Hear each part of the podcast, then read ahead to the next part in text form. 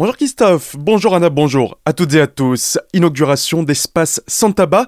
À Célestat samedi, la mairie a inauguré plusieurs zones non fumeurs dans la commune. Une action qui s'est réalisée avec le conseil municipal des enfants, la Ligue contre le cancer du Barin et Marcel Boer, le maire de Célestat. On l'écoute. L'objectif, c'est pas de systématiquement de vouloir verbaliser, mais de sensibiliser notamment les adultes, les plus jeunes aussi, bien à certains endroits, eh bien, on souhaiterait que les gens ne fument pas. Ces zones aux abords des établissements scolaires et des aires de jeu sont annoncées par des panneaux qui ont été posés en fin de semaine dernière afin d'informer la population qu'elle se trouve dans un espace sans tabac.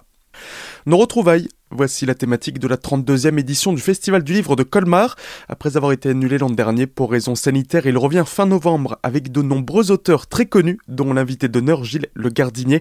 Les précisions de Jacques Lindecker, conseiller littéraire pour le festival. On est reparti, je crois, sur de très très belles bases et tout le monde a vraiment envie. Et les auteurs, bon, on va dire que j'ai très très bien travaillé, mais je crois qu'on est aussi aidé par la date de Colmar, puisque le fait que Colmar soit fin novembre, on a eu des auteurs qui ont eu la certitude, quand on les invite il y a quelques mois, on les invite déjà, les grands auteurs, c'est au printemps que ça se joue, et en sachant que le Festival du Livre allait avoir lieu en novembre, ça donnait une garantie que ça puisse se tenir, et ils ont dit oui, et Colmar commence aussi, bah, de la bouteille, une ancienneté, commence à être connue dans le paysage euh, littéraire, des événements littéraires français. Je crois qu'il y a quand même une thématique qui est justement liée à ça, c'est le vivre ensemble, c'est se retrouver physiquement, être à nouveau dans un événement. On voit bien, on a envie de retourner au resto, on retourne au resto, au cinéma, au théâtre. Les livres, ça manquait aussi. Et donc vraiment, je crois que la plupart des rencontres et des auteurs qui viennent écrivent et partagent autour de cette question du vivre ensemble. Le festival débutera dès le vendredi 26 novembre avec une rencontre avec l'auteur Amélie Nothomb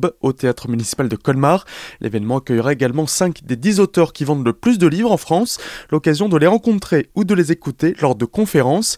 Et les enfants ne seront pas en reste puisqu'ils pourront également profiter du festival avec une belle page jeunesse qu'il aurait réservée.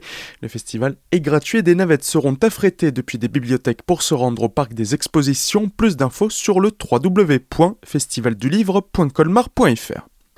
Voiture sans conducteur. Aux alentours de 4 heures du matin dans la nuit de vendredi à samedi à Colmar, avenue de la Fort au Vin, policiers et pompiers sont intervenus après avoir découvert un véhicule accidenté.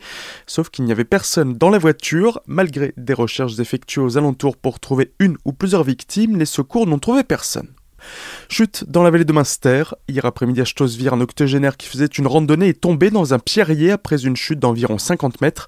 Les secouristes du peloton de gendarmerie de montagne d'Oroth sont intervenus en hélicoptère, épaulés par des pompiers spécialisés montagne. La victime présentait des blessures à la tête et au thorax. Elle était transportée par les airs jusqu'à l'hôpital de Colmar. 15e manifestation anti-pass sanitaire, nouvelle mobilisation ce samedi contre le pass et la vaccination obligatoire en Alsace.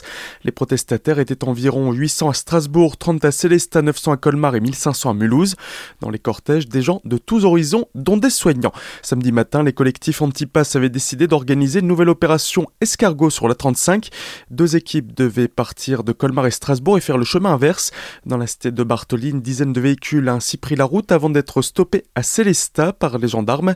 En effet, la préfète du Barin avait pris un arrêté pour interdire cette opération, considérant qu'elle constituait un délit d'entrave ou de gêne à la circulation, qui plus est pour le premier jour des vacances. Autre mobilisation ce week-end, celle des Gilets jaunes. Certains étaient présents dans les cortèges anti-pass, tandis que d'autres ont regagné les ronds-points. Ils étaient une quarantaine accompagnés de soignants samedi matin Colmar sur le rond-point de la Statue de la Liberté. Enfin, mode sport pour finir avec la défaite de Strasbourg hier face à Rennes. Les Strasbourgeois ont perdu 1 0 lors de cette 11e journée de Ligue 1. Le Racing est désormais 12e du classement avant de recevoir Lorient ce dimanche.